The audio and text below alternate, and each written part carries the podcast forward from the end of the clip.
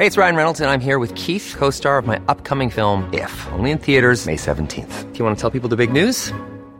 All right, I'll do. Sign up now and you'll get unlimited for $15 a month in six months of Paramount Plus Essential Plan on us. Mintmobile.com slash switch.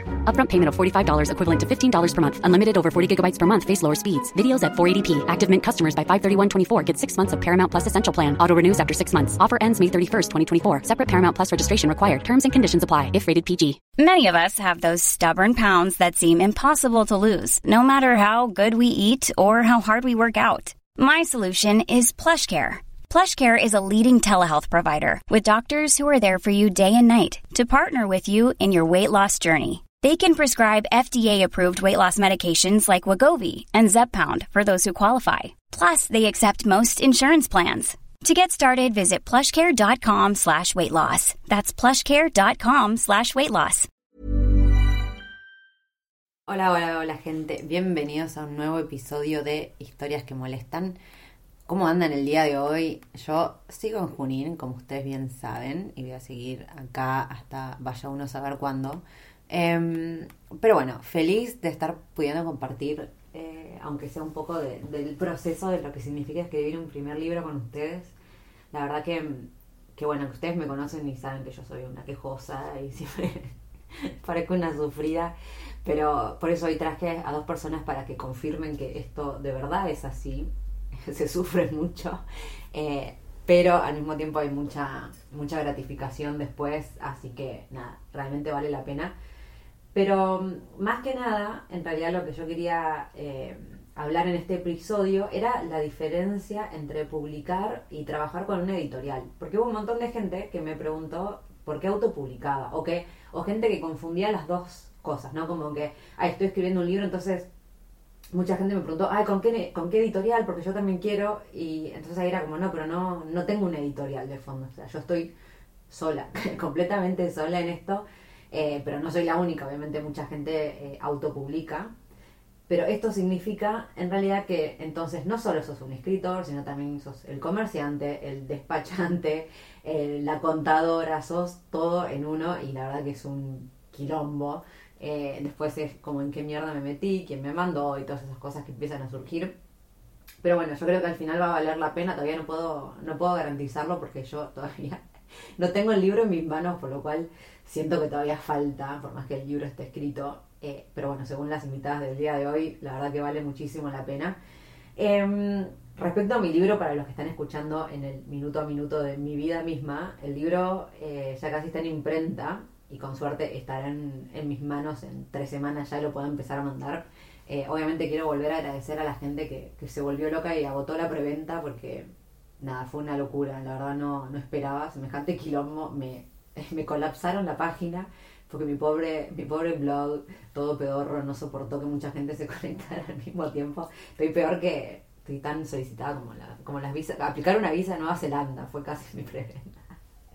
No, bueno, más o menos. Eh, no, pero la verdad que no lo puedo creer y de hecho todavía es como que siento que no lo puedo disfrutar porque tengo que hacer tantas cosas respecto al libro que no tienen que ver con escribir. Entonces, nada, es todo un mundo el que hay atrás, pero bueno, de eso vamos a hablar en el podcast. Ahora simplemente quería agradecerles porque, por esto, porque se hayan vuelto tan locos y, comprar eh, el libro que me ayudó un montón a, a, poder pagar, de hecho, la impresión del libro en sí. Si ustedes no hubieran comprado esta preventa, el libro no existiría. Así que Mil, mil gracias por eso. Y para la gente que se quedó afuera, que no se lo esperaban y yo tampoco, mucha gente que se conectó 3, 4 días después y fue como, eh, como que se agotó. Sí, se agotó, no sé, no sé qué pasó. Eh, así que probablemente en estos días vuelva a lanzar un par de libros más en modo preventa. Pero como yo les recordé en su momento, la preventa en realidad es para, era para juntar la plata del libro, por lo cual la gente si vos compras el libro ahora o cuando apenas salga a la luz, probablemente el libro te llegue al mismo tiempo que la persona que lo compró en preventa. No es que la gente de preventa lo recibe antes. Lo que sí, obviamente lo compraron a un precio más barato y viene, eh, va a estar dedicado el libro que se compró en preventa porque, nada, me parece que era una forma personal de estar agradeciendo justamente que gracias a ustedes puedo publicar el libro. Eh, y va a tener también una postal con una de las ilustraciones de, que va a estar en el libro, que es, bueno, no les voy a decir así, les queda ahí todo de suspenso. Pero bueno, gracias por eso, estén atentos, así que cuando esta semana vuelva a sacar algunos libros en preventa y ya después va a salir la venta oficial, que yo espero, estimo que sea en tres semanas más, como mucho. Estoy muy nerviosa, no sé qué va a pasar el día que tenga el libro en mis manos. Me voy a largar a llorar, probablemente. Ya más llorar más de lo que ya he llorado con todo este proceso. Pero bueno, basta. Basta de estar sufriendo, eh, porque total vamos a seguir sufriendo por la próxima hora y media con las chicas. Les quiero contar que estoy muy emocionada porque esta fue la primera vez que hice un podcast con dos personas al mismo tiempo. Eh, fue toda una aventura y la verdad que salió espectacular. Lo hicimos con video para, estar viéndonos las caras y cosas de no pisarnos entre nosotras, pero por suerte salió todo súper bien. Eh, estoy hablando de Ani, Anico Villalba y Daniela Elías, Dani de Marcando el Polo. Así la conocen, la conocemos por internet, que son dos grandes viajeras, dos grandes escritoras que ya tienen libros publicados, de hecho no tienen uno, sino tienen varios. Eh, de hecho, Dani está escribiendo un tercer libro, que yo me enteré en vivo en el podcast y la verdad que estoy muy feliz. Eh, pero la razón por la que las invité a ella, más allá de que obviamente sean expertas eh, en el tema y son dos grandes amigas, yo quería devolverles el favor y de hecho eh, usarlas entre comillas para que ustedes conozcan todo lo que significa escribir un libro con el corazón, más allá de que porque sucede mucho que una persona que viaja enseguida quiere escribir un libro porque piensan que es una, gran fuente de ingresos. Spoiler alert, no lo es. si ustedes quieren, quieren tener plata para seguir viajando, no escriban un libro, chicos, hagan cualquier otra cosa. El libro es una pérdida, no, no es una pérdida, pero no, no sirve para eso, la verdad que es un laburazo y si lo hacen hay que hacerlo realmente con el corazón, como estas chicas, que yo creo que nada, son hicieron productos de terrible calidad a las que dedicaron horas y horas y horas y horas de trabajo.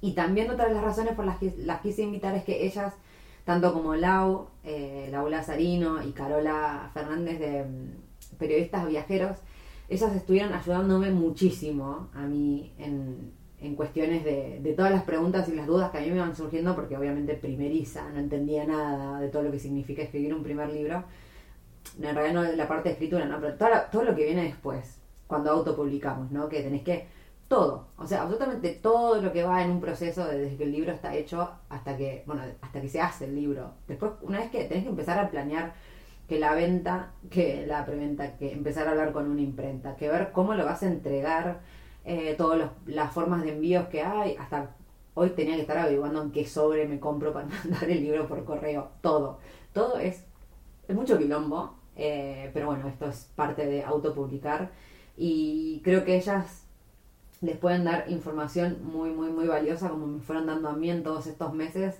Así que bueno, fue un placer tenerlas acá conmigo y me saqué las ganas de hacerles unas cuantas preguntas.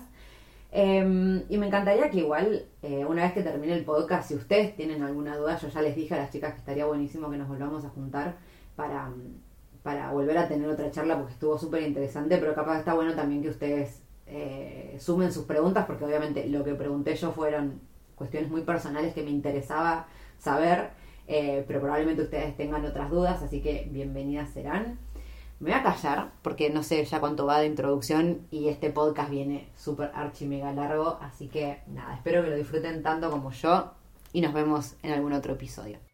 Hola, hola, hola gente, bienvenidos otra vez a un nuevo episodio de Historias que Molestan. Em, primero voy a decir algo, es la primera vez que estoy filmando con video, estoy grabando con video este episodio, y es horrible estar haciendo una presentación y que me estén mirando. En crear esta presentación que hago sola, la otra persona simplemente está escuchando y no me importa. Ahora me están mirando la cara y me pone un poco nerviosa.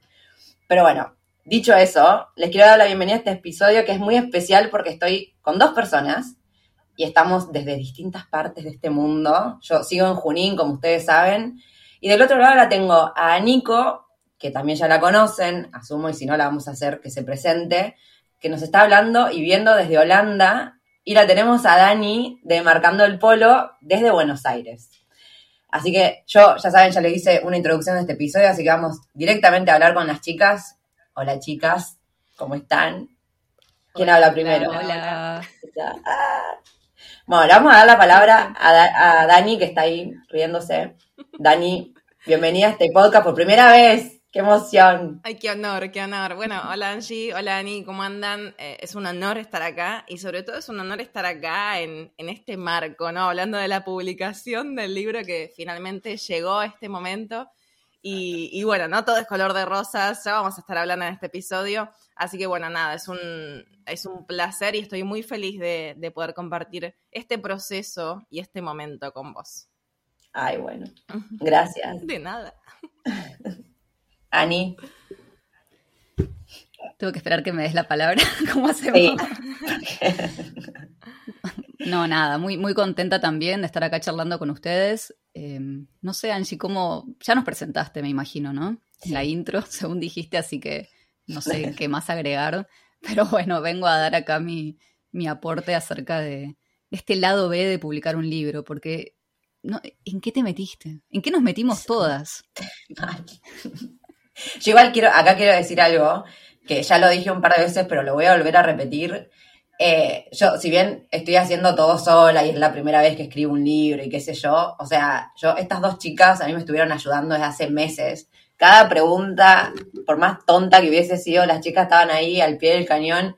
Laura Sarino también y Carola de Periodistas Viajeros. O sea, yo hay un montón de cosas que obviamente sigo haciendo sola, pero no, no sé cómo hubiese hecho para escribir un libro y todo lo que implicaba si toda esta gente no hubiera estado atrás mío. La verdad que, no sé, me sentí muy... Eh, que nos conocemos hace un montón, en realidad, cuando recién empezaba esto de los viajes y escribir y qué sé yo, y que sigamos en contacto y que encima no se haya tanta buena onda y ayuden así sin, sin más, la verdad que fue, fue impresionante me abusé de su buena onda porque les pregunté absolutamente todo.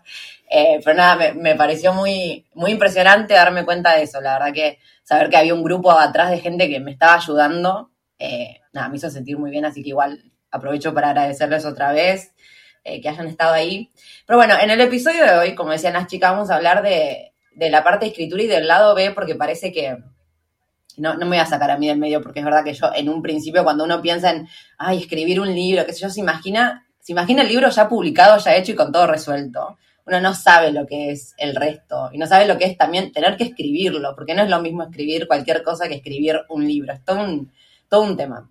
Así que hoy las invité a las chicas porque son eh, expertas en el tema. Dani ya tiene dos libros publicados, ahí vamos a ver si estará pensando algún tercero. Eh, y Ani ya no sé ni cuántos libros tiene, tiene un montón también. Así que bueno, me pareció que era ideal invitarlas, aparte de que me estuvieron ayudando un montón y sé que saben banda del tema.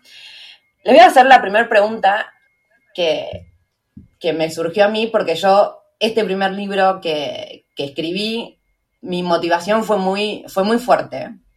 Yo si bien escribo hace un montón y, y la escritura siempre fue lo mío y me encanta porque es una necesidad eh, para expresar lo que siento, para descargarme cuando estoy deprimida, cuando estoy feliz, lo que sea, yo tengo que escribir. Pero escribir un libro ya fue otro tema completamente distinto y no me surgió hasta que hubo un, gran motivo detrás.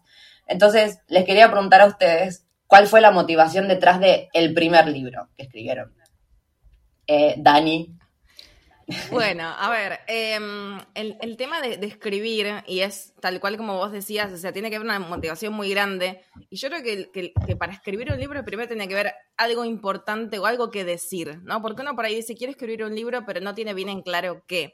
Y creo que el clic eh, fue muy claro, ¿no? En ambas partes, así como te pasó a vos, y creo que es lo que nos pasa a todos quienes queremos escribir un libro, que llega un momento en que la mente te hace clic y decís, bueno, esa es por acá, y nos pasó, bueno, el primer libro es sobre, para inspirar a la gente a viajar, ¿no? Es un viaje interior para que la gente, a ver, entienda que, que el viaje más importante es interno, ¿no? No importa dónde estemos, sino que el viaje interior es un flash en sí mismo, es un viaje en sí mismo.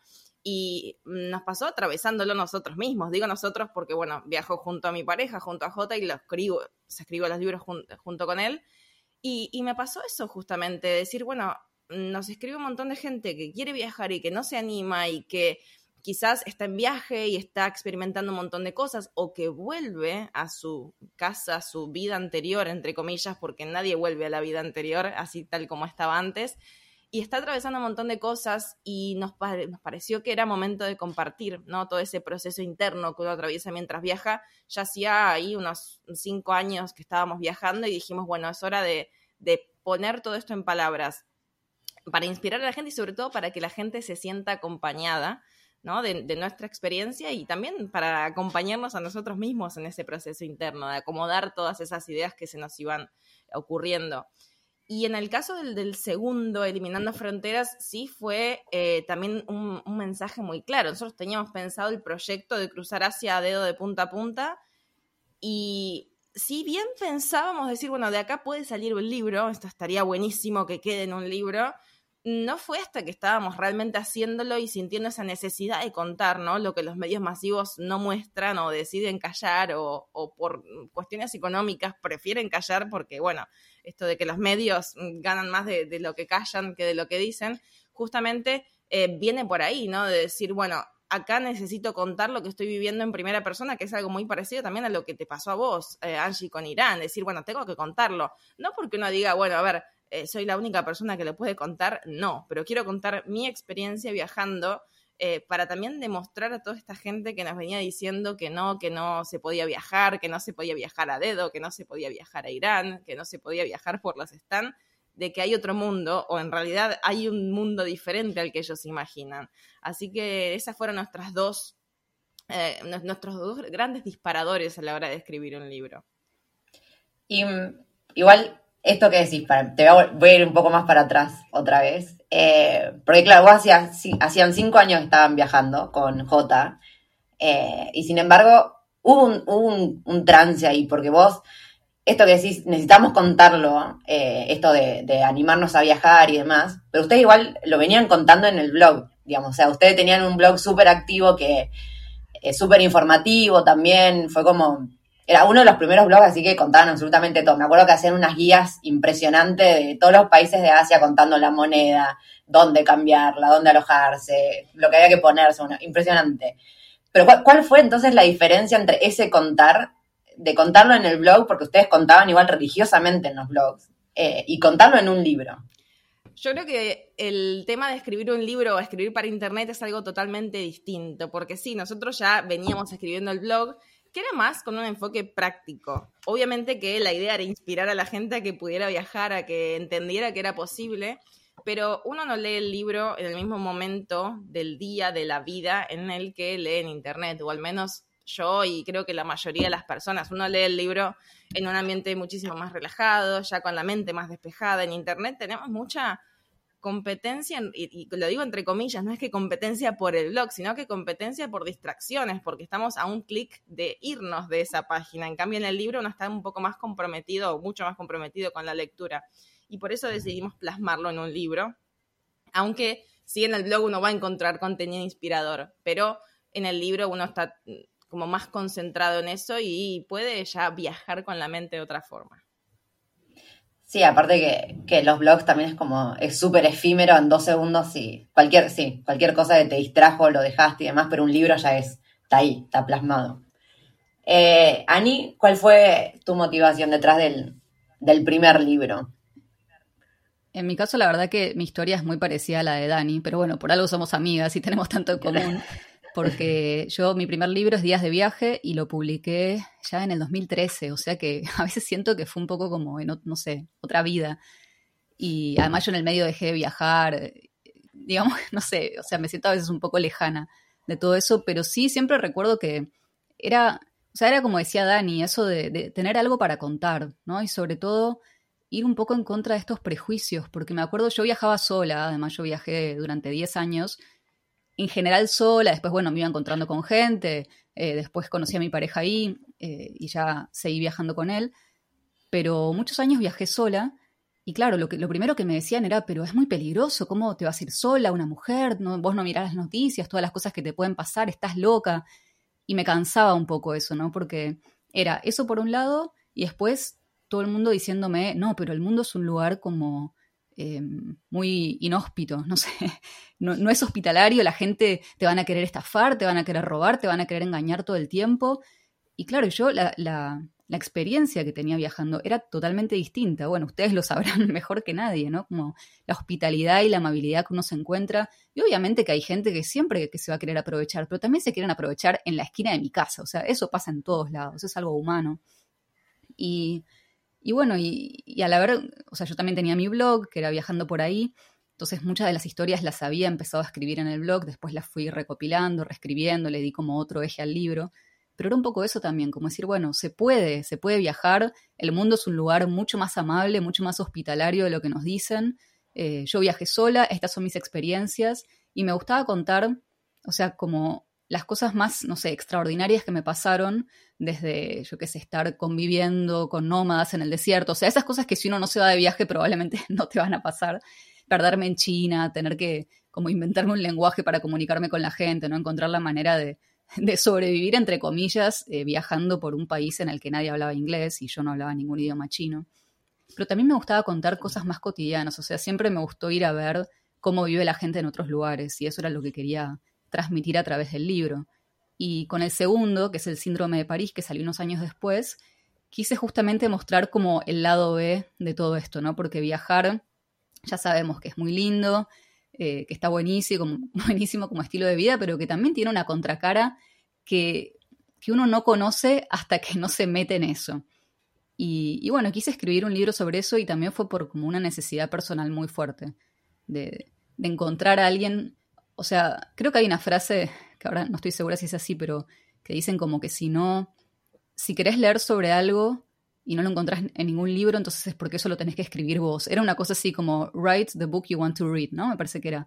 Mm. Y, fue un poco eso. Fue como, bueno, a mí me hubiese gustado que existiera un libro que, que, me contara todo esto, que viajar no estaba tan bueno, o sea, que vivir viajando tenía como sus pros y sus contras, que uno podía estar triste en un viaje y que eso estaba bien también. Porque me parece que la gente espera, o uno mismo, o uno espera de uno mismo, como no, si estoy, si vivo viajando y esta era mi vida soñada, tengo que estar feliz siempre si no soy una desagradecida, ¿cómo puede ser? Y, bueno, fue mi manera de, decirme a mí y de decirle al mundo, puedes estar triste, puedes estar mal y está bien. O sea, es tu viaje, es tu vida, eh, está permitido. y bueno, y si eso ayuda a otras personas, genial.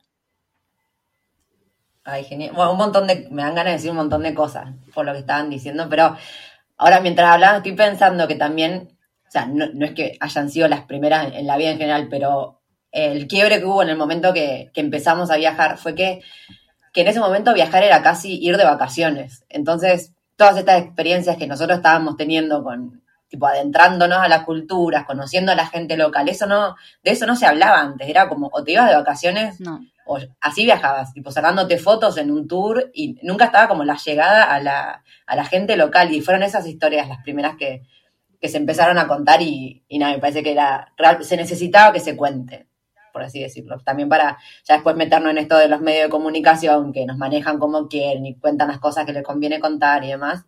Eh, me parece que capaz la necesidad también venía por ahí de mostrar todo eso que nadie estaba hablando, que nadie se imaginaba que era posible, no sé, meterte sí, en un país que, que no conoces o que no hablan tu mismo idioma y que igual se podía interactuar.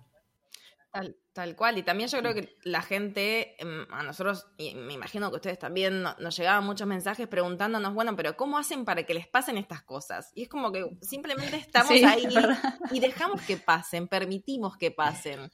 Creo que en la escritura hay mucho de eso también, ¿no? De que, ¿cómo hiciste para escribir el libro? Bueno, simplemente me senté y, y dejé que pasara, ¿entendés? O sea, me puse a hacerlo. Y para viajar es lo mismo, es como que no es que nos pasan estas cosas porque, no sé, estamos tocadas por la varita mágica, no, simplemente porque salimos y vimos que había un mundo por descubrir, ¿no? Sí, claro, como que nos pusimos a disposición de, del mundo, no sé, para que eso nos pase. Si a mí también me decían, no, pero vos tenés mucha suerte, seguramente que a ustedes también les dijeron eso. Vos porque tenés mucha suerte, que nunca te pasó nada, que nunca te robaron, sí me robaron, eh, pero bueno, más allá de eso, no sé, no es suerte, es que el mundo no es tan terrible como lo pintan, es eso. Y, creo que uno se da cuenta, sobre todo cuando sale, cuando sale a conocer y, como que experimentas la hospitalidad de la gente. Y me parece también lo que decía Sanji de que esas historias no se conocían o no pasaban. Es que no había tanta difusión. También hoy estamos como hiperconectados con las redes sociales. Fue todo muy rápido, porque nosotras, yo creo que Dani, cuando ustedes empezaron, ya se usaba Facebook, Instagram, no, ¿no? Yo me abrí el Facebook para empezar a viajar. Ay, me siento re vieja.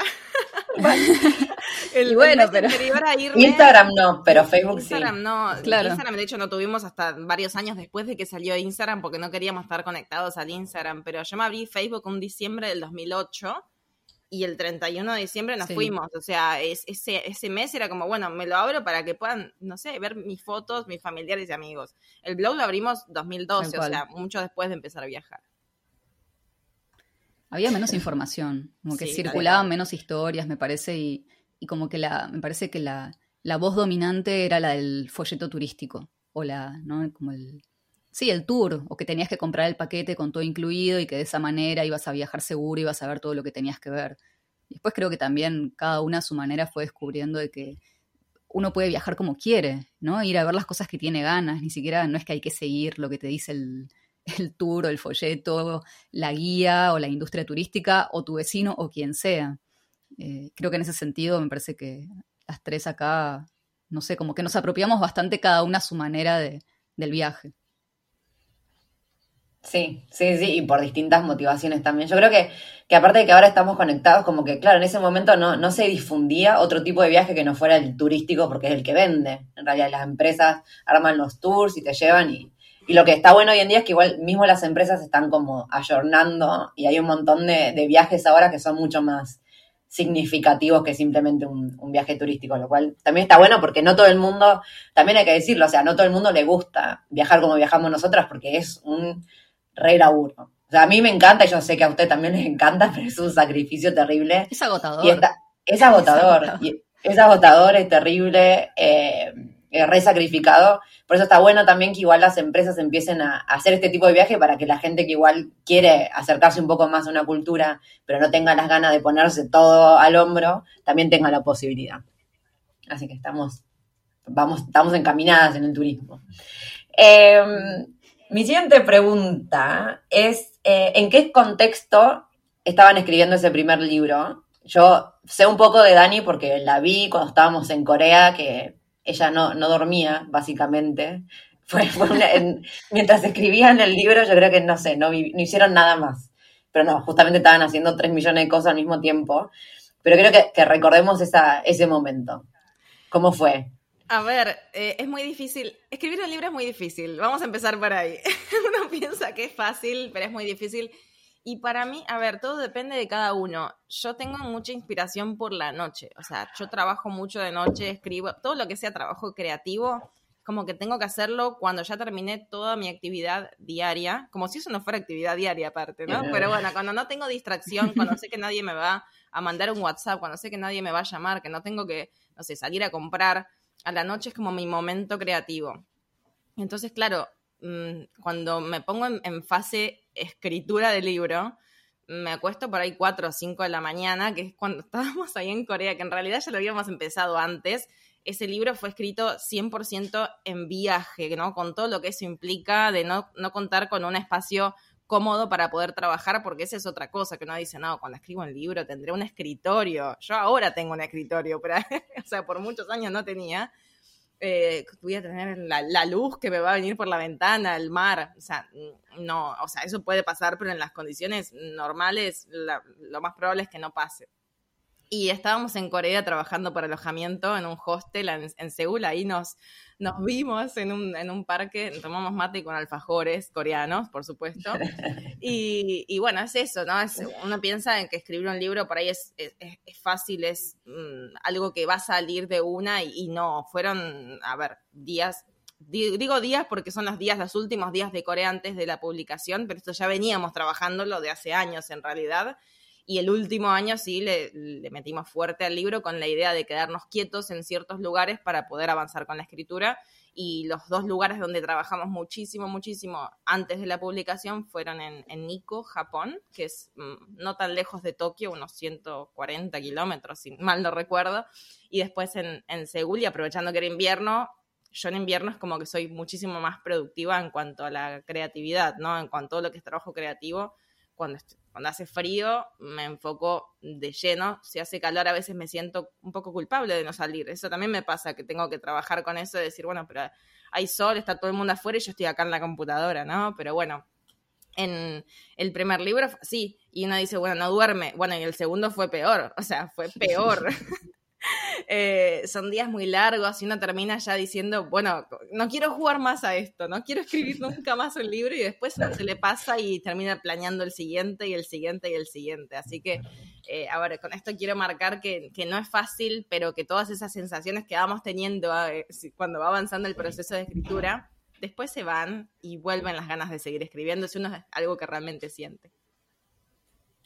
Sí, preguntaba esto, eh, bueno, para, Ani, contá tu, después doy mi conclusión. Ani, ¿cómo fue el contexto alrededor de tu primer libro? Bueno, en mi caso, el primer libro, a ver, lo escribí todo en Buenos Aires, ya como les conté antes, tenía algo de material que había puesto, que había subido al blog, pero bueno, que después reescribí, pero que me sirvió como base. Pero me acuerdo que estaba en Barcelona, a ver si yo el libro lo publiqué en 2013, lo empecé a escribir, lo empecé a trabajar en 2012, y, y no sé, estaba, o sea, me acuerdo de este momento, estaba en Barcelona, en el subte, en el metro de Barcelona, y fue como que estuve, esto me pasó una vez en la vida y yo no creo que vuelva a pasar. ¿Vieron? El, que yo digo además que no existe el rayo de inspiración, pero hubo algo que pasó en ese momento, como que todo me cerró. De repente como que vi el libro, porque yo venía con esta idea de quiero escribir un libro, quiero juntar todo esto, yo además amo leer, amo los libros, siempre quise escribir libros. Y estaba, estaba ahí sentada y claro, fue como que ahí de golpe algo me dijo, ah, esto tiene que ser así. Como que, no sé, lo vi de alguna forma. Y ya me estaba por volver a Argentina. Entonces, nada, llegué, me acuerdo que, bueno, empecé a tomar notas, armé como toda la estructura del libro. Y en Buenos Aires me puse a trabajar. Y yo lo, escribí, o sea, lo trabajé durante nueve meses, pero fueron nueve meses eh, como a tiempo completo para el libro. No estaba, no sé, tal vez estaba escribiendo algún artículo para revistas o algo así en ese momento, pero nada más. Entonces, era antes de que me levantaba hasta que me iba a dormir, era dedicándome al libro. No era tanto de trasnochar porque me cuesta, o sea, yo me gusta mucho dormir. Capaz me quedaba como máximo hasta las 2 de la mañana alguna vez, pero no mucho más. Y, pero sí me pasaba, claro, en un punto ya me parece que cuando uno leyó tantas veces el mismo texto, ya lo dejas de ver.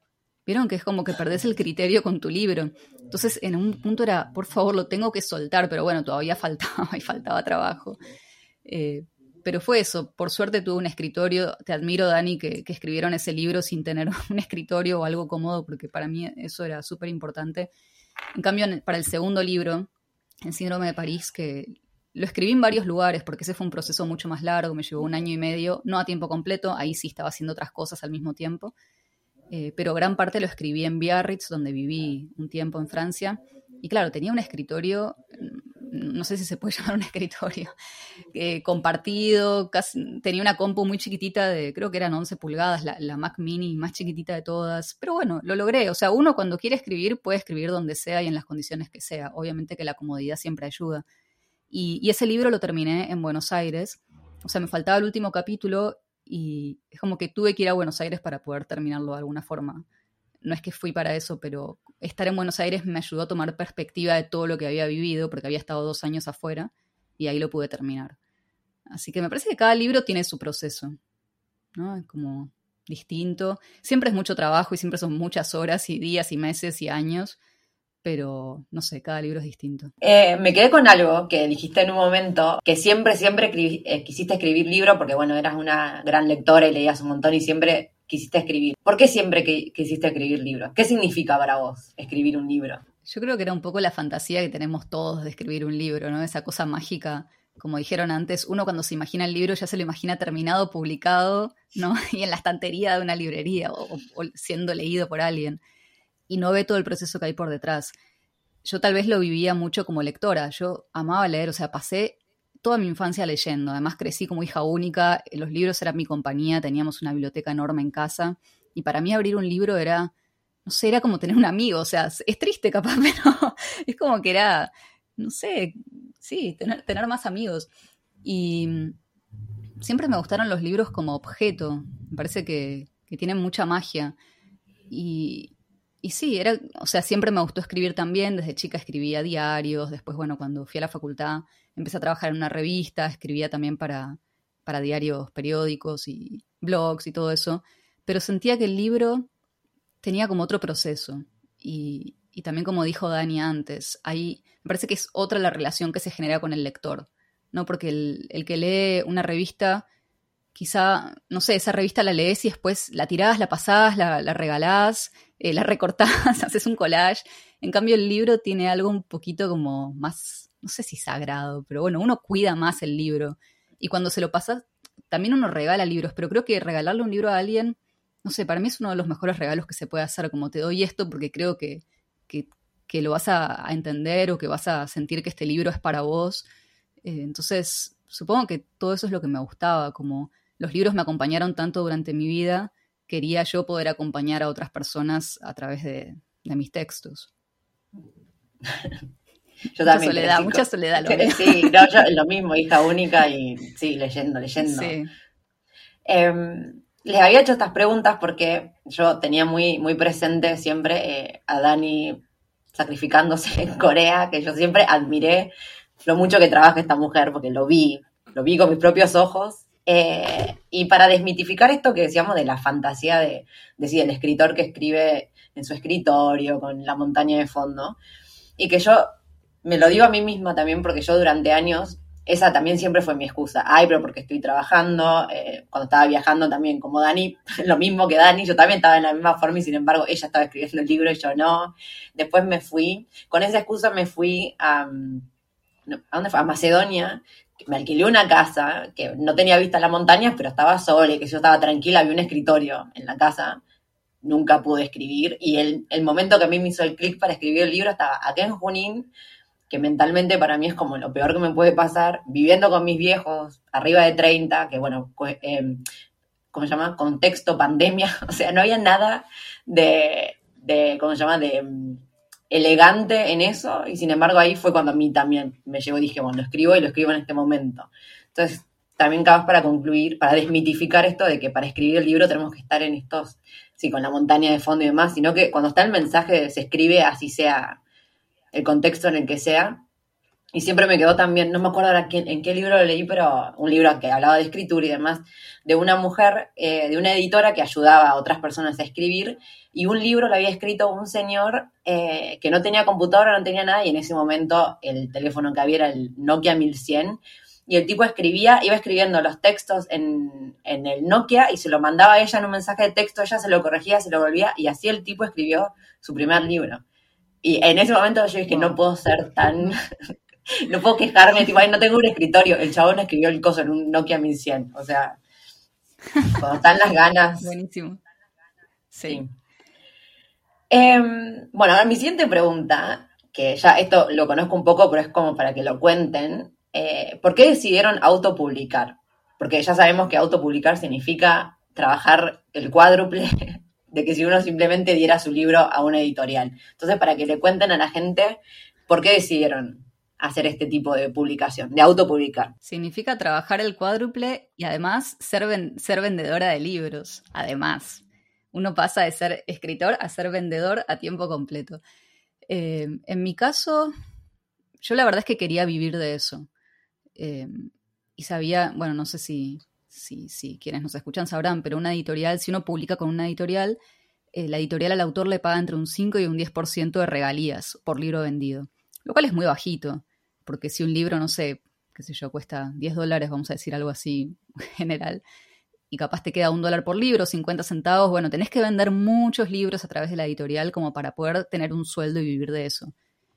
Y mm, yo tenía el blog en aquel momento, tenía una audiencia, la verdad que muy fiel, que, no sé, siempre me seguían, me comentaban.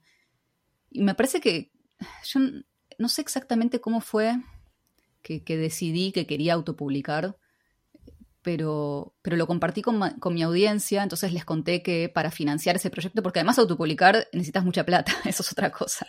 Necesitas, es, es o sea, está buenísimo, pero es terrible a la misma vez. Entonces yo la plata no la tenía para imprimir, quería imprimir mil ejemplares de, días de viaje y decidí hacer una, una preventa, lo que hoy sería como una financiación colectiva, ¿no? Un IDEAME o un crowdfunding, pero lo hice a través de los lectores de mi blog de una manera muy informal también, o sea, lo puse como en mi tienda, como producto, algo que todavía no existía, y la gente me lo, me lo, empezó a comprar. A ver, yo perfectamente podría haber agarrado la plata y huir a otro país, pero no lo hice, porque bueno, yo quería publicar, entonces la, la verdad es que me encanta que la gente haya confiado y lo, siempre lo voy a agradecer un montón. No me des ideas, porque acabo de hacer eso, tengo la plata y todavía quiero Todavía aparece tiempo de huir. En una isla, en Oceanía, se cambia el nombre. Y entonces creo que fue un poco como que se dieron las condiciones adecuadas, porque también me parece importante, siempre a las personas que me dicen que quieren autopublicar, yo les digo que es importante que ya tengan, aunque sea una audiencia chiquita, porque si no es muy difícil vender esos libros. O sea, vender libros es muy difícil, al contrario de lo que parece.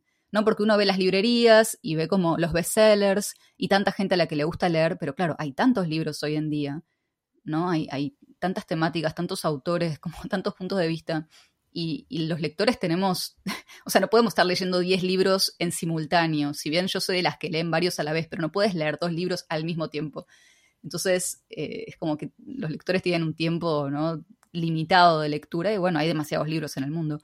Entonces, eh, como yo tenía ese público, creo que eso me, ayudó un montón a tomar la decisión. Si no, la verdad es que no sé si tal vez hubiese buscado una editorial o, o, qué hubiese hecho. Pero bueno, después lo volví a hacer, volví a autopublicar y después volví a autopublicar y volví a autopublicar y a la cuarta vez dije, nunca más voy a autopublicar en mi vida. Y saqué dos libros con editorial y ahora otra vez estoy pensando en autopublicar. Como que pienso con cariño. No sé si lo voy a volver a hacer, pero, qué sé yo, podría ser pero en un punto dije, basta, no puedo más. No sé, Dani, a vos cómo, cómo te llevas con esto. Me siento tan identificada, tan... A ver, autopublicar es un proceso muy duro, ¿no? Es muy duro, es un proceso eh, que también tiene que ser, a ver, uno tiene que estar muy convencido en lo que hace, ¿no? Porque si uno está medio dudando de, bueno, no sé eh, si esto está listo, si esto está para publicar, y bueno, no eh, es tal cual decís, te requiere muchísimo tiempo y muchísimo dinero, porque, bueno, como decía Ani, uno para autopublicar esos mil libros, dos mil quinientos, doscientos, los que publique, tiene que pagarlos por adelantado, que quizás la gente no sabe esto. Entonces hay que pagar no solo todos los libros, sino todo lo que requiere el libro antes de ser publicado, ¿no? Todo lo que es diseño, ilustración, correcciones, un montón de cosas que uno quizás no ve, porque cuando le llega el libro dice, ah, bueno, pero el libro tiene el costo de impresión y el tiempo de escritura, y no, hay un montón de cosas más involucradas en eso. Y en nuestro caso, nosotros autopublicamos los dos libros y ahora, a ver, todavía sigo con las ganas de autopublicar, pero ahora, bueno, estamos escribiendo un tercero muy tranquilos, muy tranquilos, muy tranquilos, nada que ver con, con los anteriores, que por ahí estábamos como dedicados 100% a esto. Ahora no, o sea, sí lo escribimos, pero eh, mucho más relajados porque yo ya no podía seguir a ese ritmo. Aparte estoy con, otra, con otras cosas también. Y lo vamos a autopublicar, creo, creo. Lo que pasa es que también es eso de las editoriales, ¿no? Uno tiene que, uno piensa que por ahí con, eh, cuando autopublica tiene el control pleno del libro, que en realidad en cierto modo sí lo tiene, pero eso tiene un costo también, ¿no? no y no solamente el costo económico, tiene un costo que eh, tenemos que poner todo nosotros, y es eso, es mm, cuando uno termina, que Angie, lo sentirás ahora, cuando uno termina de escribir, que decís, bueno, terminé. No, no, vienen las correcciones. Después viene la imprenta, lidiar con la imprenta. La imprenta, a ver, me ha hecho llorar muchas veces. Eh, después te entregan el libro, chequear que esté todo bien. Cuando abrimos el libro y vimos que se, se, despegaba, era como no, y después era no, que estaba recién, recién, recién pegado. Bueno, para, avísame que tenía que dejarlo dos días. ¿Cómo aguanto mi ansiedad de dejar el libro en la caja dos días? O sea, entendeme. Después viene, bueno, hay que armar la tienda, hay que publicar el libro, o sea, publicarlo para que la gente lo pueda vender hay que despachar, encontrar la logística, cómo lo envío, cómo lo embalo, que no llega la gente, hola, no me llegó el libro, o sea, hay un montón de cosas. Es terrible, es terrible. No terminan nunca, no terminan nunca. Entonces, hay que tener un lugar para guardarlos, que eso a veces uno no lo piensa. Yo he estado muchos meses con eh, la habitación, que Ani y Angie lo están viendo ahora, llena de cajas. O sea, uno por ahí no piensa en eso. Entonces decís, bueno, tengo que guardarlos, tengo que llevarlos al correo. O sea, hay un montón de cosas que están de la mano con la autopublicación que uno no tiene en cuenta. Todavía no estoy con ganas de mm, dársela a una editorial, pero digo todavía porque sí lo he pensado muchas veces, ¿eh? no es que nunca se me pasó por la mente, eh, después del último libro dije también, el próximo es por editorial, yo no paso otra vez por todo esto, y después se te va, al menos a mí todavía se me sigue yendo, no quita que después un próximo libro sea por editorial, a veces lo pienso como esa fantasía de decir, bueno, y que se encargue otro de todo esto, pero también, a ver, cuando uno lo cede a una editorial, también cede no solamente el tema económico, que como decía Ani, es entre un 5 y un 10% de regalías, que es muy poco con todo el esfuerzo que lleva a tener un libro. También hay que lograr un equilibrio entre lo que la editorial busca y lo que uno quiere escribir también. Así que bueno, por ahora seguimos nosotros autopublicando, no quita que en un futuro vayamos con editorial. Ani, vos, em, ¿cuál fue entonces la mayor diferencia que encontraste entre autopublicar y después cuando, cuando viste tu libro, eh, cuando lo hiciste a través de editorial? ¿Qué fue lo que cambió? Eh, bueno, como decía Dani, es verdad, la editorial, o sea, tenés que llegar como quizá a un punto de encuentro con la editorial. Yo tengo la suerte de que publico con, con Fera, que a mí me encanta, ya me encanta lo que hacen y, nos entendemos muy bien con las chicas, entonces hay como ya un estilo que es muy similar y compartimos como toda una estética que es la misma, entonces en ese sentido yo siempre estuve tranquila. Em, lo que está buenísimo de publicar con una editorial es que vos solamente te encargás de escribir y nada más. Y yo, habiendo pasado por todo lo anterior, tal vez si nunca hubiese tenido toda la experiencia de autopublicación, no sé si, si lo hubiese valorado tanto, ¿no? Pero es como que era como, bueno, yo entregué el manuscrito y también a mí me quedó un poco esa cosa controladora de la autopublicación y yo quería estar más involucrada en el proceso, pero me daba un poco de vergüenza como estar diciéndoles, ay chicas, eh, quiero ver, no sé, quiero tipo aprobar la maqueta, quiero ver no sé qué, quiero ver el diseño, cómo está quedando. Deben haber pensado que mina hincha pelotas, pero bueno, a mí me gusta como que todo quede prolijo. Eh, entonces, es un placer que haya un equipo. Si bien cuando las veces que autopubliqué siempre tuve, o sea, una ilustradora, una diseñadora, en general de la maquetación me encargaba yo, pero bueno, había más gente, no era que yo hacía todo, porque tampoco es inhumano, uno no podría hacer todo. Pero claro, ya con una editorial es como que todo es más fluido también. Igual depende de la editorial, porque tuve también otro tipo de experiencias. Pero entonces ese lado es un placer. Es como, qué bueno que acá termina mi trabajo quiero estar un poco más, eh, me, pasaban, igualmente ellas me pasaban como el PDF antes de mandarlo a imprenta para que yo también lo mire. A mí siempre me gusta mucho buscar errores, eh, no sé cómo hacer esa lectura final. Igual siempre llega el libro de imprenta y hay un error, o sea, ese es un clásico y va a seguir pasando toda la vida, me parece. Em, pero bueno, después por otro lado, sí, hay ciertas decisiones que ya quedan en manos de otra persona por suerte a mí, o sea, con ellas las ilustradoras que elegimos me encantan y las hubiera elegido yo si hubiese estado sola, pero puede pasar que te pongan una tapa espantosa, porque puede pasar. No me pasó en ese caso, pero casi me pasa en otro caso, que no voy a dar nombres, no, pero me pusieron como, que era para, para días de viaje y vieron que esas tapas de las que uno quiere escapar, era un mapa que parecía sacado de Google Maps con un pin rojo y decía días de viaje. Yo digo, pero esto, ¿qué es? O sea, no, esto justamente, o sea, si viste el resto de mis libros, te das cuenta que tengo otra estética. Entonces, hay una cosa ahí de, yo a mí me gusta mucho cuidar la estética.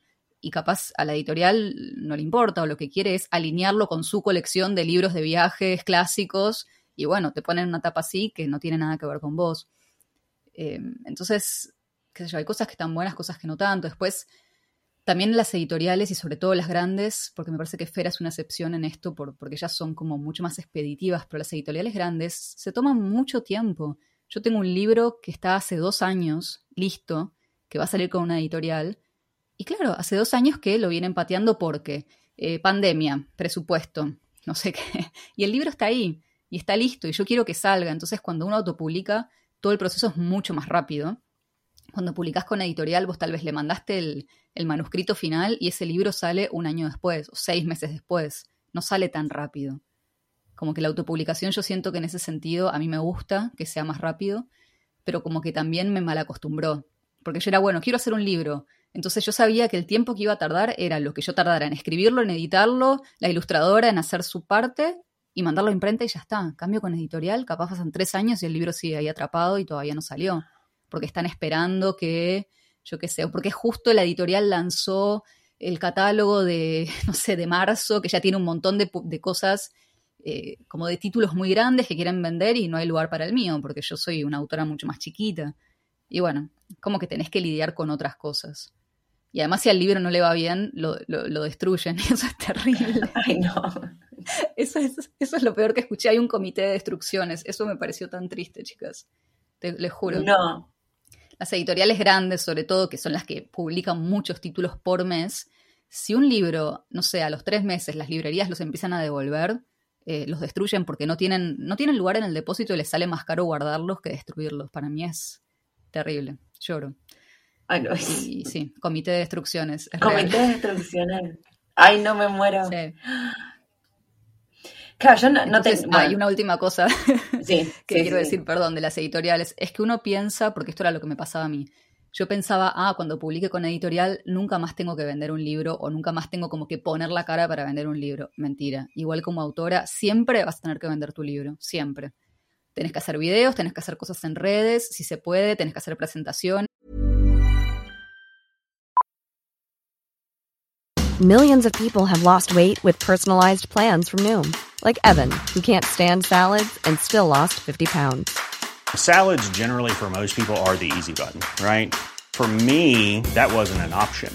I never really was a salad guy. That's just not who I am. But Noom worked for me. Get your personalized plan today at Noom.com. Real Noom user compensated to provide their story. In four weeks, the typical Noom user can expect to lose one to two pounds per week. Individual results may vary. Hiring for your small business? If you're not looking for professionals on LinkedIn, you're looking in the wrong place. That's like looking for your car keys in a fish tank. LinkedIn helps you hire professionals you can't find anywhere else, even those who aren't actively searching for a new job but might be open to the perfect role. In a given month, over 70% of LinkedIn users don't even visit other leading job sites. So start looking in the right place. With LinkedIn, you can hire professionals like a professional. Post your free job on linkedin.com/people slash people today. One size fits all seems like a good idea for clothes until you try them on. Same goes for healthcare. That's why United Healthcare offers flexible, budget friendly coverage for medical, vision, dental, and more. Learn more at uh1.com. This is Paige, the co-host of Giggly Squad, and I want to tell you about a company that I've been loving, Olive and June. Olive and June gives you everything that you need for a salon quality manicure in one box. And if you break it down, it really comes out to $2 a manicure, which is absolutely insane. It's also so easy to get salon worthy nails at home with Olive and June. The difference between how your nails used to look when you did them yourself and now with the Manny system is a complete game changer. The best thing about Olive and June too is it's a quick dry. Dries in about one minute, lasts for five days, and full coverage in up to one to two coats. Visit oliveandjune.com slash perfectmanny20 for 20% off your first system. That's oliveandjune.com slash perfectmanny20 for 20% off your first system. Eventos, entrevistas, prensa, o sea, tenés que estar. Tenés que estar igual. Ese para mí era otro mito, como no, ya está, me relajo, lo escribo y listo. No, no, si la autora no pone la cara, como que el libro no se vende tanto. Claro. Ay, Y otra cosa que, perdón, Angie, justo que relacionado con lo que decía Ani, ¿no? Recién con el comité de destrucción, ¿qué es eso de que yo creo que nadie le va a tener más amor a tu libro nunca jamás que el que le tenés vos? Entonces, a veces, a mí me pasa con la imprenta, es como, ay, no, el libro, mi bebé, como que no, trátalo bien. Entonces, cuando pienso en, en- en entregarlo a una editorial, a veces me pasa que digo, ay, no, pero mira si, mira si, no sé, no lo tratan tan bien. O esto que decía Ani de- del tema de la tapa, o esos detalles que por ahí uno dice, no, pero yo quiero que sea así. Y quiero que sea así, y no hay negociación. Entonces, ahí va también, ¿no? De que en la autopublicación uno tiene control absoluto de todo, ¿no? Va a ser el libro que vos querés, si es que tenés el dinero o podés conseguirlo para poder pagarlo, porque es otra. A veces uno dice, quiero que tenga esto, y quiero que tenga lo otro, y quiero que el papel sea tal. Y en realidad cuando empezás a sumar, todos esos detallitos suman un montón. Ay, man. No, puedo dejar de pensar en el comité de destrucción. Horrible. Si algún, si algún momento pensé en, en publicar en editorial, olvídate. No me arriesgaría a que me digan tu libro ha sido destruido. Una foto prendiéndose fuego. Em, igual estaba pensando en la misión reír porque, claro, yo, o sea, me- desde que empecé con esto del libro, obviamente me quejo, yo soy muy quejosa. No, esto es una tortura, estoy cansada, estoy harta de hacer todo, pero cuando me ofrecen ayuda, no, no, no, no puedo, no puedo dejar de, estar encima de todo, es como que me voy a quejar, pero cuando me, bueno, pero déjame que yo te hago, no sé, te ayudo con el Excel, no, no, no, no, porque si no, si no lo veo, si no sé qué está, no, no puedo, no puedo delegar. Obviamente sí, todo lo que fue diseño, por ejemplo, porque no tengo ni idea, había que delegarlo sí o sí, pero también pobre piba, yo encima todo el tiempo de que esto sí, esto no, que acá, que allá. Eh, y ahora que me, quedé pensando, no sabía tampoco lo de los tiempos de, de las editoriales. Y yo imagino, por ejemplo, si yo, pero bueno, esto es un tema mío. a mí hay algo que, me, no sé, que me obsesiona en este momento y yo estoy como súper encima de eso ahora, pero capaz de acá un año no. Y yo no sé si, por ejemplo, yo escribo, escribí el libro de Irán ahora porque es, un, es algo que lo tengo súper presente, pero capaz de acá dos años es como que ya me olvidé. Y si de repente de acá dos años saliera el libro por editorial y tener que dar la cara capaz de algo que ya no sentís, nunca, nunca me lo había puesto a pensar así. Igual no, no sabía, pero bueno, no, espero que no te pase, Ani, que ese libro que está hace tres años en editorial, que sigas No, conectada con ese mensaje. Ah, bueno. Yo quiero que salga, quiero que salga. Está ahí, pobrecito, atrapado. Pero Pobrecito. bueno, a ver, vas a tener que seguir hablando de tu libro de acá al infinito. Como Sí, ustedes, me- o sea, vos me preguntaste de mi primer libro y yo te decía, eh, siento que fue en otra vida. En algún momento tal vez te va a pasar eso. Pero bueno, ya está. O sea, el libro no, no lo puedes despublicar. Claro, sí. A menos que, que llames al comité de destrucción. claro, destruyanlo. Va a venir en las pesadillas. El comité de Destruyan los que, hasta los que compraron. Me los imagino matándose por eso Quémenlos. los hace todos el destru- La máquina esa, no, horrible. Ay, buenísimo. Eh, bueno, ahora les quiero preguntar porque igual es- la idea de esto era hablar del lado B, pero digamos, a ver, una cosa que hayan disfrutado del proceso de, de escribir y autopublicar un libro, para que no, no todo es tan malo. A ¿Qué es lo que más disfrutaron? Yo creo que lo, lo que más disfruté, pero es parte del proceso para mí, pero no, no está involucrada al, al sentarme a escribir, si bien lo disfruté, no es que no lo disfruté, tampoco quiero quedar, o sea, como que fue horrible todo, no, no, uno por ahí recuerda todos esos momentos críticos, pero el momento en el que llega el feedback del lector, ¿no? Del lector, la lectora, ese es el momento que decís, bueno, todo valió la pena, cada hora, cada esfuerzo, o sea, todo. Creo que no hay mejor recompensa que, eso, ¿no? Que alguien, ya cuando alguien compra tu libro, sobre todo que lo compra cuando todavía no existe, eh, es un montón. O sea, está comprando un libro que no existe, que no, que no saben de qué va, o sea, saben de qué va a tratar, pero no saben ni cómo va a ser, y la gente lo está comprando y decís, wow, guasa, wow, eso es, es increíble. Y para mí ese es lo, que da sentido a todo. No que la gente lo compre, sino que lo lea y que lo disfrute y que lo recomiende. Eso es, es la mejor recompensa que podemos tener. Y en cuanto al proceso en sí, eh, bueno, yo creo que agarrarlo, agarrarlo por primera vez, el primer contacto con el libro, abrir la caja de desesperada, abrirla en la puerta de la casa, o sea, porque no puedo esperar a entrar, abrirla así rápido, sacar la cinta scotch y sacar el libro, el primer libro y decir, bueno, acá está. Eh, creo que esos son los momentos que uno más disfruta del, del proceso, porque eso también es parte del proceso, ¿no? Eh, decir, bueno, acá, acá está todo el trabajo de tantos años.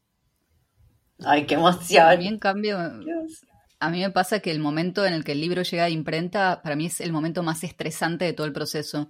Y a veces lo pospongo tanto que una vez me mandaron, eh, Usted está aquí, que es el libro que tiene, bueno, el que hicimos con Vero Gatti, que tiene toda la tapa amarilla, me lo mandaron a Ámsterdam la caja. Y la, dejé la caja creo que dos días en la escalera cerrada porque no me animaba a mirarlo, porque siempre me da miedo de que no quede como yo quiero o de que algo no haya salido bien. Al final quedó bárbaro y la verdad es que estoy muy contenta con todos mis libros, pero me da mucho miedo ese momento porque digo, seguro que algo va a estar mal, va a tener un error, páginas en blanco, además siempre tengo pesadillas con eso, siempre sueño que viene mal impreso mi libro, que eh, hace poco soñé que, que mi libro, que eran solo tapas, como que adentro venía con un mantel para hacer un picnic en vez de hojas. Me muero, me muero. Entonces siempre tengo esos sueños y es muy traumático para mí un momento de llega el libro de imprenta, no, trauma, trauma, pero sí estoy de acuerdo con Dani en que el feedback de los lectores es una, para mí es una de las partes más lindas. También eh, los eventos, como conocer a los lectores, hablar con ellos, no sé, que te pidan que le firmes el libro, que te digan, ay, porque gracias a tu libro tal cosa, o me pasó esto, o no sé, se lo dio a una persona y esa persona después se animó a viajar, entonces me parece que eso es re lindo. Ay, Y ese- yo- ah, perdón. o sea, el proceso de trabajo yo, sí, no, yo lo disfruto. Qué sé yo, es, es duro hasta que me parece que uno entra como una especie de flow donde ya está, estás tan metida que, que tenés que seguir adelante y lo tenés que seguir trabajando. A mí me gusta mucho la parte de editar más que la de escribir el borrador, o sea, me gusta más la reescritura que la escritura y, y creo que, no sé, es algo que es como medio adictivo, lo terminás odiando, decís nunca más lo voy a hacer y después te olvidás si lo querés hacer otra vez. Pero está bueno también, a ver si tal cual, no les tiremos abajo. Está bueno, pero es mucho trabajo. Y, y es trabajo que uno nunca se imaginó que iba a tener.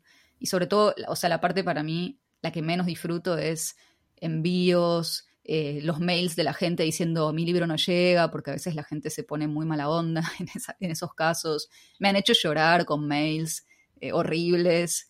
Y después el libro le llega y, te escriben como si nada. Entonces, bueno, esa parte a mí no me gusta. Y también por eso decidí medio como eh, dejar de autopublicar y darle toda una distribuidora. Pero te pregunté lo que más disfrutabas. Ay, perdón. No puede volver a. Bueno, pero te lo dije, te lo dije. Basta, no vale quejarse. No, pero eso que comentaba Ani del tema de los eventos, las presentaciones, es re lindo también. decir, bueno, esta gente está acá por el libro, ¿no? Pero todo eso yo creo que es un proceso y es todo con altibajos, ¿no? Porque cuando uno autopublica, salvo que tengas alguien que se encargue de la gestión de los eventos, tenés que buscar un lugar, tenés que hacer el flyer, tenés que hacer la convocatoria. No la asustes, no la asustes a Angie que todavía no llegó no, Elegí el peor momento porque pandemia, o sea, ¿qué evento voy a hacer? No puedo hacer ni un evento. bueno, por Zoom, por Zoom y lo mandás. Claro. Nosotros después de las presentaciones de, Eliminando Fronteras, que hicimos un montón, hicimos muchas, muchas, eh, viajando mucho y viajando con los libros, ¿no? Ese es el tema, que uno no viaja en un auto que cargas todo en el baúl. Yo ya me dolía la espalda de cargar cajas y cajas. Pero bueno, esa sensación, primero cuando ya estás ahí, los minutos antes de la, de la, presentación, cuando ya estás en el lugar y que nada está como pensaste, que en el lugar no le importa el evento porque para ellos es un evento más y vos estás, pero el micrófono no funciona bien y el proyector. y ese momento en que decís, ¿quién me mandó a escribir un libro? ¿Quién me mandó a presentarlo si estaba bien? Y después llega la gente y decís, wow, esto está genial, la gente es súper buena onda, la presentación sale genial, la gente te da ese feedback real, ese abrazo, ¿no? Y después esa sensación de, cuando volvés al, alojamiento donde te estés quedando en ese momento o a tu casa si estás en, tu ciudad.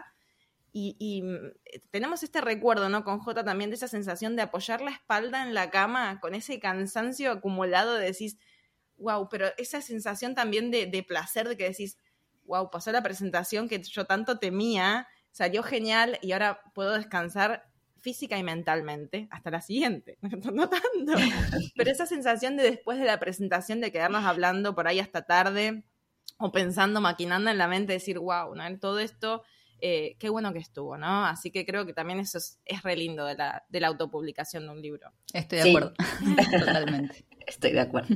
Sí, a mí eso es lo único que me duele de de todo este tema, bueno, no lo único que me duele, pero es algo que me tiene mal el tema de, de no poder hacer una presentación, porque igual mientras escribía el libro y todo me reimaginaba, eh, claro, con un grupo de gente, qué sé yo, pero bueno, pandemia. Bueno, pero se puede hacer algo más. Pero la vas a poder hacer después. Claro. Sí, o al aire, cuando empiece el calorcito, capaz al aire libre, con distanciamiento social y todas esas cosas. Quería preguntarle, ya vamos a llegar a una hora, así que voy a tener que ir como cerrando un poco las cosas. Eh, pero quería preguntarle si cambió algo en la relación con la escritura después de haber publicado un libro. ¿Cómo ustedes se acercan al momento de escribir? Para mí es siempre empezar de nuevo. Es como que cada texto, cada libro, cada proyecto de escritura que, uno empieza después de, de, un libro es empezás de cero otra vez. Tal vez tenés la experiencia de saber, bueno, ya sabes cómo se siente, sabes más o menos qué hacer, tengo, conozco mucho mejor las etapas del proceso de escritura, porque antes pensaba que todo se hacía a la vez, ¿no? Que el borrador ya tenía que estar perfecto, como que había que escribir el libro terminado. Y después me di cuenta de que no, que por algo existe el borrador, después uno reescribe, reescribe, reescribe y edita. Eh, entonces, como que ya conozco eso, y me parece que eso me da cierto alivio. Es como, bueno, estoy escribiendo el borrador, es una cagada, pero después va a mejorar.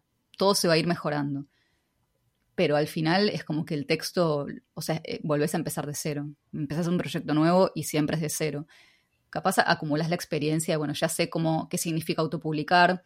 También creo que ahora lo pienso más, ¿eh? digo, bueno, realmente quiero publicar este libro, quiero pasar otra vez por todo esto. Mm, no sé si quiero, tal vez esto no es lo que tengo para contar. Entonces, como que solo trato de, de hacer, o solo hago libros que, que de verdad tengo ganas de hacer y siento necesidad de que existan pero ponerme a escribir un libro por ponerme a escribir un libro, no, no ni loca. Es mucho trabajo. A mí me pasa también que obviamente que hay momentos de crisis, no todo es así color de rosas que decís qué bueno que está y, el feedback está genial, a mí me pasa que cuando entro, a una librería y encima entro mucho, debería entrar menos quizás, y digo, wow, ya está todo publicado. A mí me pasa eso, decir, mira, hay un montón de libros ya, ¿por qué voy a escribir uno más? Y después pienso, no, bueno, pero cada autor, cada autora tiene su punto de vista y tiene algo que decir, y si realmente tengo esto que contar, lo voy a escribir. Entonces, bueno, ahí es cuando por ahí uno dice, sí, uno piensa si realmente es lo que tiene para decir, como decía Annie. Sí, sí, el mensaje realmente es lo suficientemente fuerte como para decir vale la pena pasar por todo esto otra vez. Entonces, bueno, igual ya un poco hablamos, pero ¿qué cambió entre el primer libro y el segundo en su forma de encarar las cosas? Ay, yo creo que en el segundo uno tiene en cuenta un montón de detalles más que en el primero, quizás por desconocimiento. Mm, no digo que pasamos por alto, pero quizás no sabíamos, o sea, que se podían hacer de esa forma. El primero fue escrito de una forma mucho más eh, rápido, de alguna forma, aunque no fue rápido, o sea, rápida no es la palabra indicada, pero sí fue mucho más rápido si lo comparamos con el segundo. Son dos libros totalmente distintos, uno es de experiencias personales y el segundo por supuesto que tiene experiencias personales, pero tiene mucho más datos que había que chequear también. Entonces tiene mucha investigación que para el primero no tuvimos que hacer. Entonces quizás para escribir un capítulo, a veces para escribir una página, estábamos, no sé, cinco días investigando un tema. Eh, entonces a mí me pasó, por ejemplo, me recuerdo mucho cuando escribí el capítulo de Taiwán, que si bien yo tenía en claro lo que era Taiwán, el, tema eh, político de Taiwán y todo, tuve que investigar un montón, un montón, un montón para poder ponerlo en palabras, en palabras simples, en mis palabras y que se entendiera y que no hubiera ningún error, ¿no? Porque a veces también uno cuando está escribiendo tiene un montón de responsabilidad, porque no es solamente contar tu experiencia, hola, fui a Taiwán y comí el tofu apestoso y me fue genial, sino que hay un montón de, datos también, porque la idea es que la gente aprenda, no solamente que lea nuestras experiencias. Entonces tiene un montón de responsabilidad de decir, bueno, estará bien esto, lo tengo que recontrachequear Creo que ese fue el cambio eh, más importante entre el primero y el segundo, ¿no? Que en el primero no teníamos tanta investigación porque eran relatos personales de viajar, ¿no? Viaje interior, cosas que te van pasando en tu interior y nadie te puede decir, no, no es así si vos lo viviste de esa forma. Pero en el segundo sí, eh, estuvimos mucho tiempo investigando, mucho, mucho. En mi caso, no sé, mis libros no, no tienen investigación en ese sentido, o sea, sí cuando escribía sobre lugares, leía acerca del lugar, pero no tanto para pasar esa información al libro, sino para yo saberlo. Pero sí siento que, que mejoré mi escritura y que la sigo mejorando, por suerte, porque siempre trato de seguir formándome, hago talleres, no sé, leo libros de escritura, leo un montón, escribo más. Entonces es como una práctica, uno va mejorando a lo largo de los años. Por eso además dicen que, que la escritura vieron que es algo que cuanto más años tenés, mejor lo vas a hacer. ¿no? Es uno de esos trabajos que se mejora con el tiempo y la experiencia. Eh, entonces yo creo que probablemente fue eso, pero seguramente en 10 años agarro lo que escribí hoy y también voy a sentir que le cambiaría todo. pero bueno, eso me parece que no nos va a pasar siempre. Eh, así que no sé, ese me parece que es, que es el cambio. Yo después empecé a hacer otro tipo de libros que no eran tanto de narrativa, sino como con consignas creativas para completar durante un viaje o más libros así de creatividad. Entonces ahí es un proceso totalmente distinto porque es un proceso más de generación de ideas que de escribir historias. A mí me gusta mucho, ¿no? De pensar preguntas, bueno, ¿qué quiero que mire la gente? ¿Cómo quiero que lo miren? ¿Qué quiero que se lleven de un viaje? Y, ahí tal vez hubo un proceso de investigación, pero en el sentido de ver qué otros libros existen de esa temática, cómo lo encaran, eh, yo qué sé, qué tipo de preguntas hacen, qué ejercicios plantean. Eh, a mí me encanta ese tipo de libros, siempre los uso también. Entonces es como una investigación que disfruto un montón. Pero bueno, son procesos muy distintos el de escribir como narrativa o hacer algo así. Así que no sé si cuenta, pues son dos cosas distintas. No, sí, sí, yo creo que sí cuenta y además yo creo que uno siempre mm, va evolucionando, es tal cual lo comentás, Ani, y y cuando uno relee su primer libro, a nosotros nos pasó que el año pasado, o sea, hicimos una nueva edición del primer libro y le cambiamos un montón de cosas. O sea, el libro sigue siendo el mismo, pero le cambiamos un montón de cosas en cuanto a que decís, bueno, pero ¿por qué lo puse de esta forma? Pero quizás en ese momento era lo, fue lo mejor que pudimos hacer. Entonces, obviamente que uno va evolucionando y es esta frase, ¿no? Que si tu primer libro no te da vergüenza es porque empezaste demasiado tarde, o tu primera obra. Entonces es así, es así. O sea, uno empieza con las herramientas que tiene y después uno lo va trabajando muchísimo más. Entonces, obviamente, cuando yo veo eh, esta reedición, estoy muchísimo más conforme, pero bueno, con esa también estaba conforme cuando lo publicamos, que ahora uno va aprendiendo nuevas cosas, evolucionando en la escritura, leyendo más, como vos decís, y obviamente que le vas a querer cambiar cosas. Así que creo que es parte del proceso. Sí, es, es, re loco porque es, digamos, es la lógica que uno evolucione, que uno crezca, que uno aprenda más. Pero lo que pasa es que cuando son con cosas creativas, o sea, nadie juzgaría, no sé, a un jugador de fútbol que juega mejor ahora que 10 años antes. Pero ahora si tu libro decís, ay, qué porquería lo que escribí, no qué porquería, pero comparado con lo que puedo, soy capaz de hacer ahora, a lo que hice hace 10 años, evolucionó un montón y sin embargo ahí viene como una crítica que capaz en otro ámbito no, no aplicaría porque es lo lógico. O sea, está buenísimo que nos demos cuenta que lo que hicimos antes tiene muchos errores porque significa que hemos aprendido y hemos evolucionado. Pero bueno, está esta connotación negativa ahí. Eh, ahora que, eh, Ani, dijiste esto de, decir que ahora vos haces libros también que son eh, tipo journaling. ¿Hay algo de lo que quieran escribir, algún género, algo que, les encantaría escribir, pero no, no se animan o que no tenga nada que ver con lo que están haciendo ahora? Porque ambas hicieron igual libros de viaje, si bien Dani son dos, uno de experiencias personales y otro más de capaz relatar lo que pasa en el país en sí. Pero ¿hay algún género o algo que, de lo que te gustaría escribir y no, eh, no, te animás o capaz sentís que todavía no es el momento? No, en mi caso no. En mi caso el libro que, estamos escribiendo ahora es, sobre viajes también, sobre cultura en realidad. O sea, obviamente que tiene que ver con los viajes, pero sí con un enfoque más cultural, ¿no? Que, de experiencias personales. Así que no, por ahora todos los libros que, planeamos tienen que ver con eso. Con te puedo preguntar un poco más, porque te iba, iba a terminar todo esto con, están escribiendo un tercer libro y ahora me estoy enterando que sí. Eh, ¿Pero de qué? ¿De, ¿Se puede preguntar o todavía no? Es un libro que, a ver, está recién empezando, sí, se puede decir, no, no, no, no pasa nada. No es, no es top secret, información confidencial. Es un libro para entender la cultura asiática que tenemos incorporada en Occidente.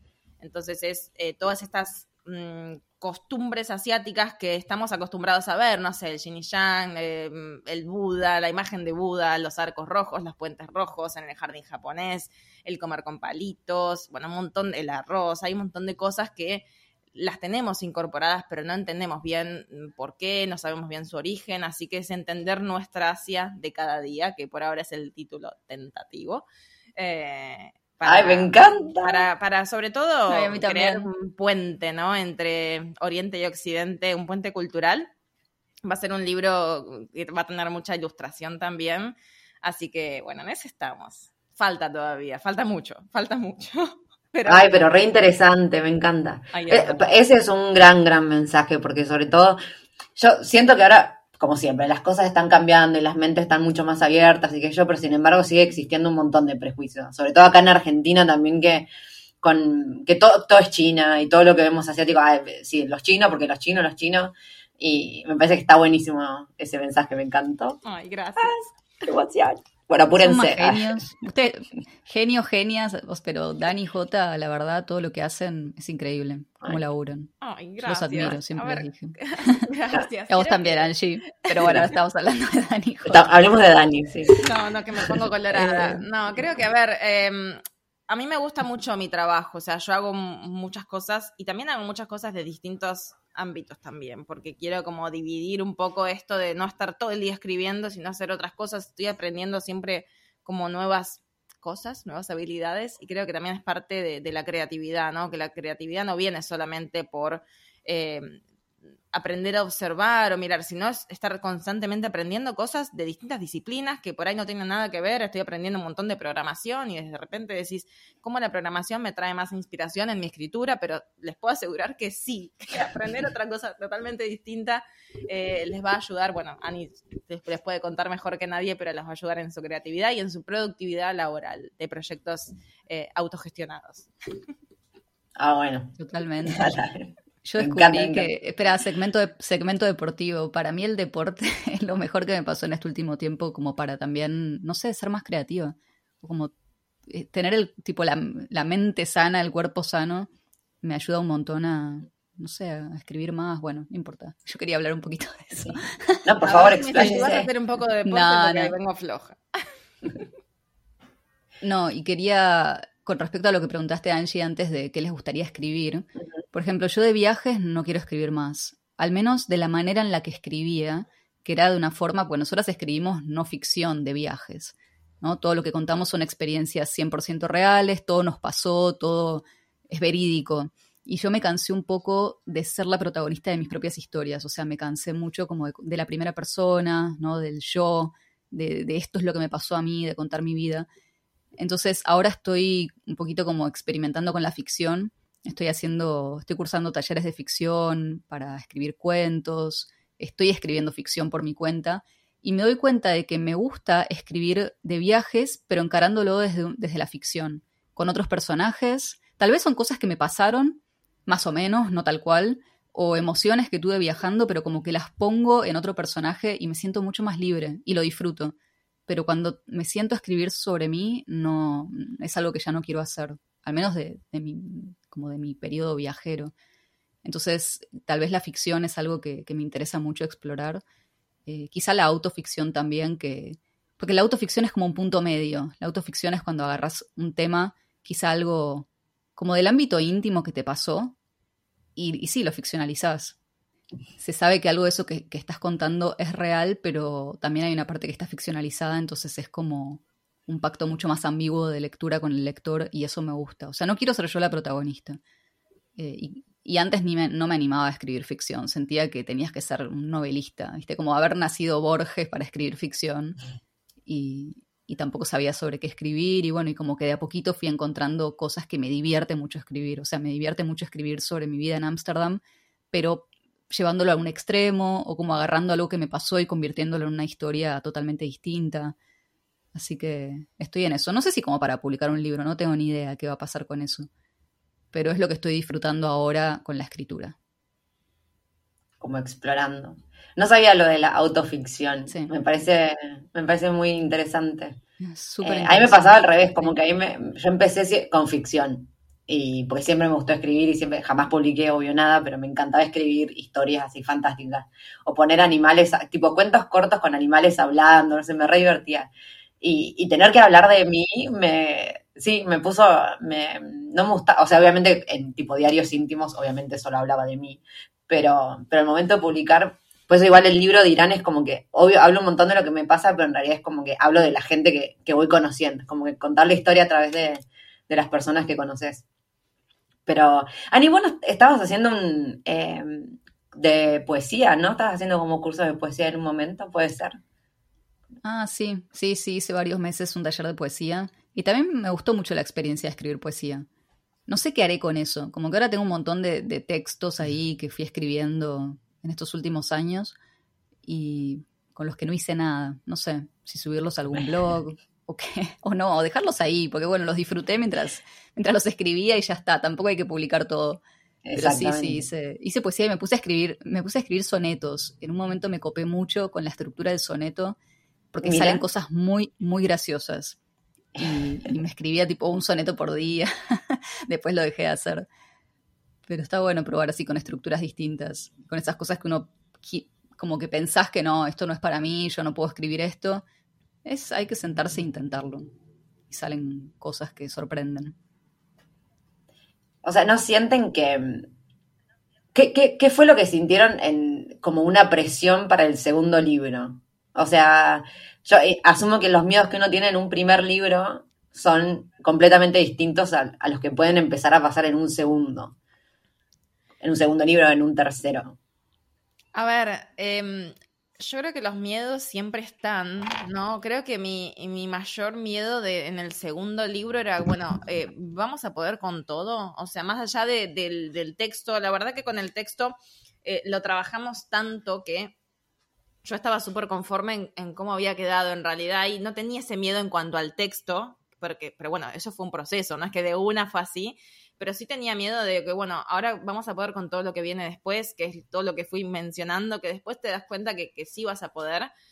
Em, pero estaba tan contenta también con haber terminado ese libro, ¿no? Que decir, bueno, es como decía Ani, es el libro que eh, hubiese querido leer antes de empezar a viajar por Asia entonces, este es el libro que quiero, mm, o sea, que quiero transmitir, que quiero compartir.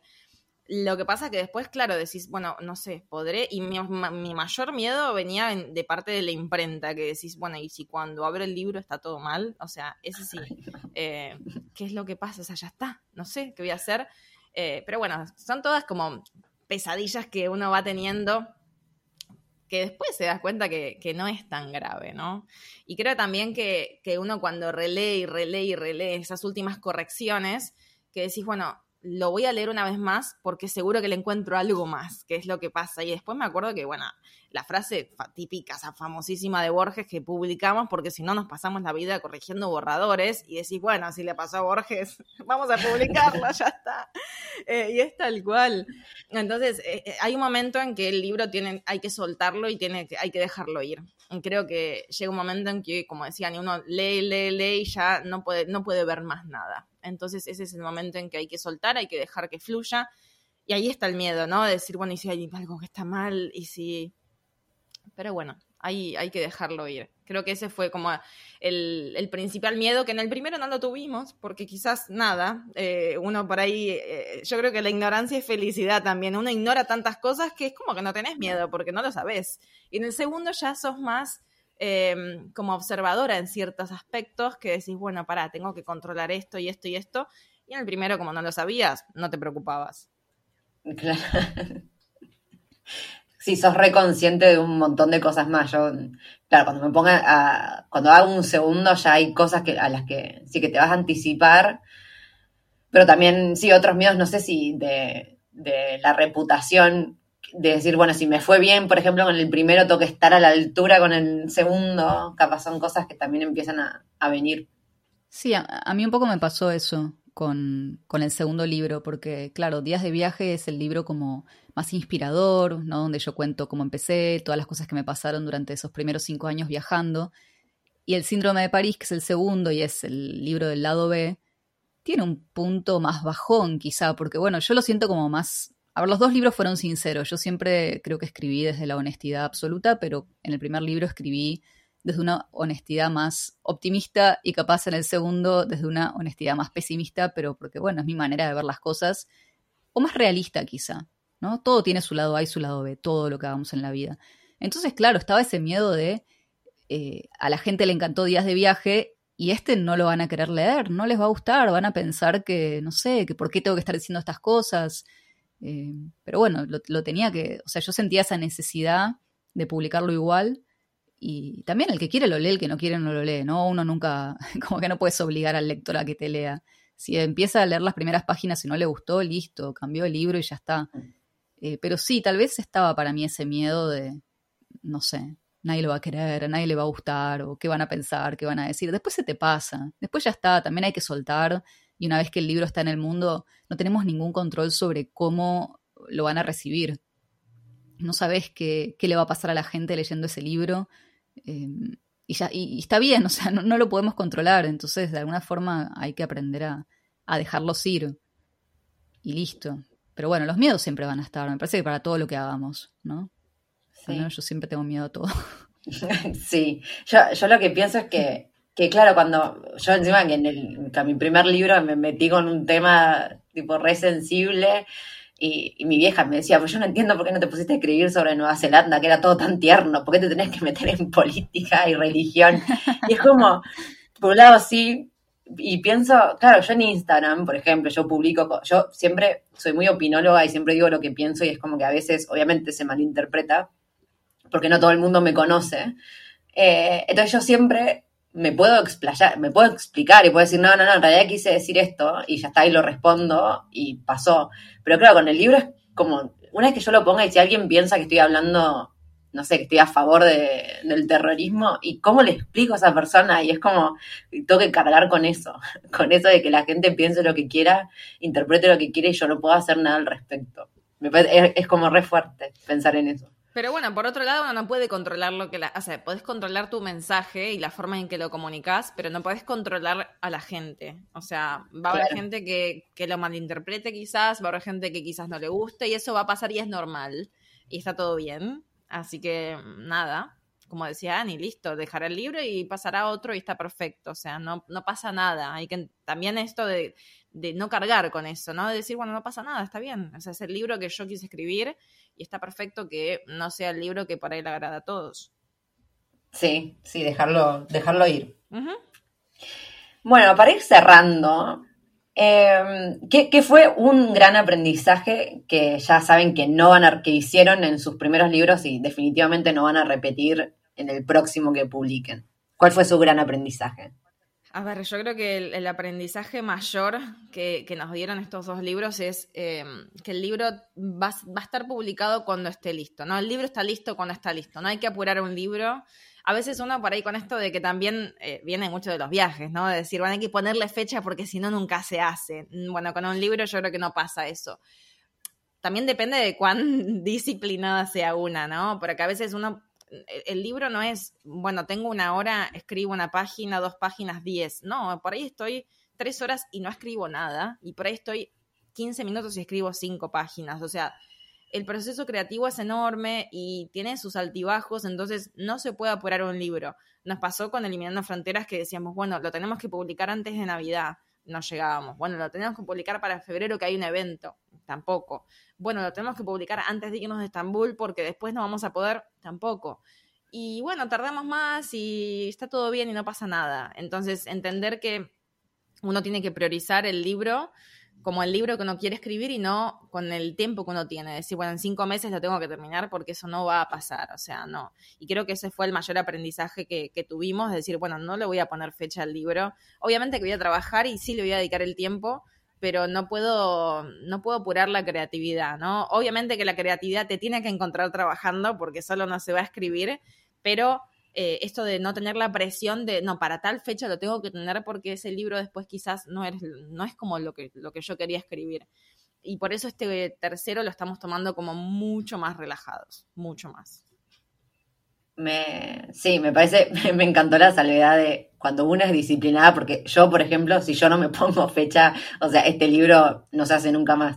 Pero sí, entiendo esto de decir, eh, de no apurarlo. También hay que ver eh, yo por eso también a ustedes las admiro un montón porque yo sé que, que, se toma muy en serio eh, lo que hacen y sobre todo el mensaje que están dando con, con, los libros, porque también habrá gente que escribe un libro porque necesita plata y viajando te haces una audiencia, entonces tu próximo producto es un libro y va a vender y entonces, bueno, y capaz el apuro viene por ahí, si bueno, necesito plata.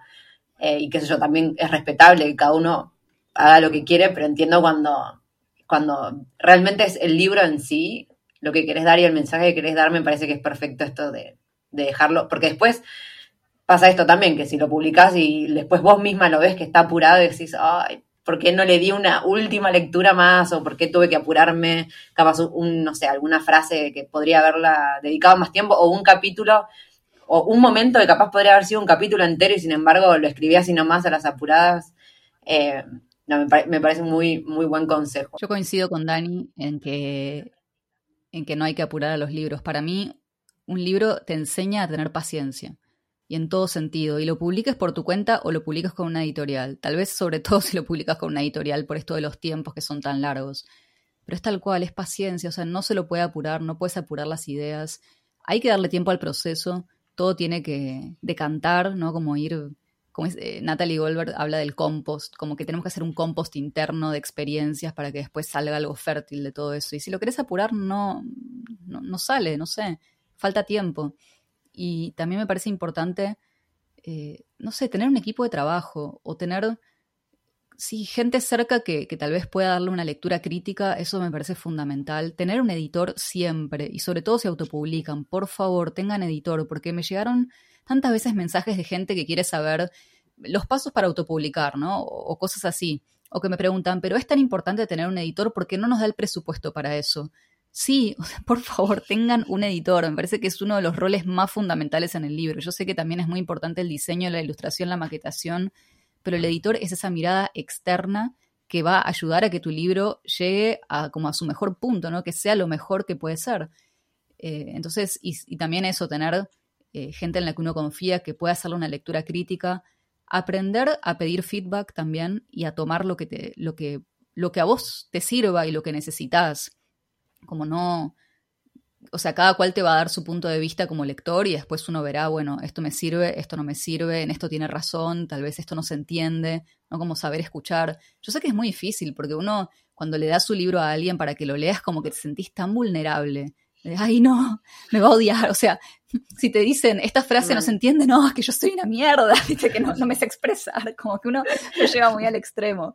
Y, y me parece que es como entender que uno que el libro no, no somos nuestro libro. Son dos cosas distintas. Somos nosotros por un lado, el libro por el otro.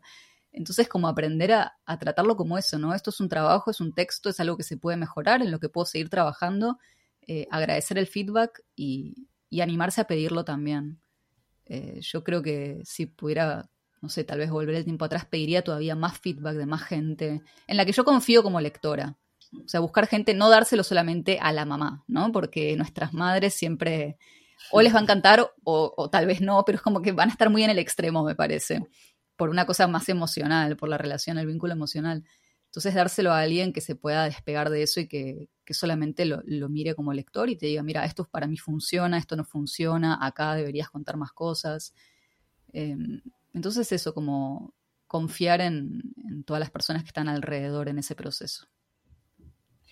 Me hiciste acordar algo que, creo que escuché en tu podcast, no me acuerdo, Ani, em, cuando dijiste el tema de la edición, que como que editar es, es algo que, no, que nos hace responsable con los lectores. Como que escribir escribimos para nosotros mismos, pero eso quédatelo de última, pero si vas a publicar un libro, entonces por respeto a la gente, pasalo por un editor. Sí, sí, sí, sí. Sí, porque a uno se le pueden escapar muchas cosas. Visto, capaz repetís la misma idea cinco veces porque pensás que no quedó clara y, el lector ya a la, tercera es como, pero ¿qué pensás que soy estúpido, que no entiendo lo que me estás diciendo? Entonces, me parece que hay, hay algo ahí, sí, de, que por respeto al lector darle la mejor versión posible de ese texto y no algo que sacaste a las apuradas para hacer un poco de plata para poder seguir viajando. Porque tal vez te lo compran, pero bueno, después no sé cuánto pueden disfrutar el proceso de lectura si ahí no hubo una corrección. Y yo a veces lo pienso cuando en los talleres corrijo trabajos de mis alumnos, ¿no? Como siempre me acuerdo de mis maestras del colegio que decía, chicos, por favor, relean, relean sus textos antes de entregar la prueba. No sé si a ustedes les decían lo mismo, o antes de entregar la tarea o lo que sea, relean, relean, siempre era eso. Y yo a veces es como que pido lo mismo, por favor, relean sus tareas, corrijan un poquito, reescriban, no manden el borrador crudo. Pero bueno, también entiendo que es todo un proceso y que eso es lo que se va trabajando quizá en un taller, ¿no? Pero en un libro no estamos en un taller ya. O sea, el libro ya es un producto. Y hay que también recordar eso, ¿no? Que además de ser algo que escribimos y que nos encanta y que disfrutamos y en lo cual pusimos toda nuestra pasión, es un producto y tiene sus reglas y va a pasar, va a formar parte de un mercado, eh, de un circuito editorial, aunque sea autopublicado. Y bueno, hay ciertas cosas que se esperan de un libro, hay cierta calidad que para mí tiene que cumplir. Tal vez no existe el control de calidad como con la comida, pero debería, debería haber un, control de calidad para los libros. Comisión de... Que todos tengan editores. De Ay, sí, de antidestrucción, claro, para evitar la destrucción. Em, sí, aparte, a mí me han pasado cosas que, que di por sentado un montón, porque también, que yo, viajando hace tanto tiempo, que yo hay cosas como que yo ya entiendo, y claro, y contaba el libro desde ese punto de vista sin sin ponerme a pensar que capaz había gente que lo estaba leyendo que nunca viajó, por más que le interesen los viajes en sí. Entonces, a mí me sirvió mucho de eso, de pasar el libro, porque había cosas que es como, ay, pero ¿por qué no te explayas más sobre esto? Que a mí como me reinteresaría saber, no, no me acuerdo qué era ahora, pero no sé, que yo que, que en Medio Oriente o en Asia la gente se saca los zapatos antes de entrar, y para mí ya es tan común que no me pareció explayarme en eso pero estuvo buenísimo que alguien me hiciera notar y decía, ah, bueno, está listo, agregué un parrafito más contando todo y qué sé yo, pero me parece que también, no sé, viene por ese lado de, salirte un poco de vos y decir, bueno, a ver qué le interesa a la gente. Bueno, chicas, vamos a cortar acá porque ya vamos como una hora y media. Estaría buenísimo capaz hacer otro porque igual, obviamente quisiera hacerle muchas más preguntas, pero siento que para, para eh, tiempo de podcast, estamos bien. Que bueno, les, les, quiero agradecer muchísimo que hayan estado acá, que hayan puesto video, que nos hayamos visto las caras. Eh, no sé si quieren tirar alguna última frase inspiracional a alguien que esté del otro lado queriendo escribir un libro? Yo primero quería agradecerte a vos por este espacio. Me encanta este stream, este team, trim, trim, porque somos tres, este trim. Eh, la verdad que mm, nada, a veces conectar con gente que esté en la misma sintonía es muy importante. Yo siempre digo, y creo que la frase más inspiradora por ahí que les puedo dar en este momento, es decir, bueno, rodéense de gente que esté en la misma o que esté donde ustedes quieren llegar, ¿no? Porque a veces cuando uno empieza con algo que es totalmente distinto a lo que venía haciendo, sea viajar, sea publicar un libro, sea lo que sea, lo que quieran hacer, a veces su propio entorno no los va a entender, que es lo más probable que pase, que o quizás les da algunos consejos no solicitados o sí solicitados, pero por ahí no tan optimistas. Y una se termina convenciendo de que esa idea no está buena, ¿no? Decir, bueno, al final el libro, ¿quién lo va a leer? ¿no? ¿Cómo voy a publicar un libro si no tengo ni la plata? ¿O qué editorial me va a querer? Eh, hablando del libro, ¿no? Porque el podcast viene, viene de este tema, ¿no? Pero se aplica a cualquier rubro que ustedes quieran hacer. Entonces, eh, rodéense de gente que está en la misma y si por ahí no tienen gente con la que se puedan rodear, búsquenla, búsquenla, escúchenlas en, en podcast, mm, síganlas en Instagram, escríbanles, porque del otro lado del Instagram hay gente como ustedes, entonces no tengan miedo a escribirles y les van a responder.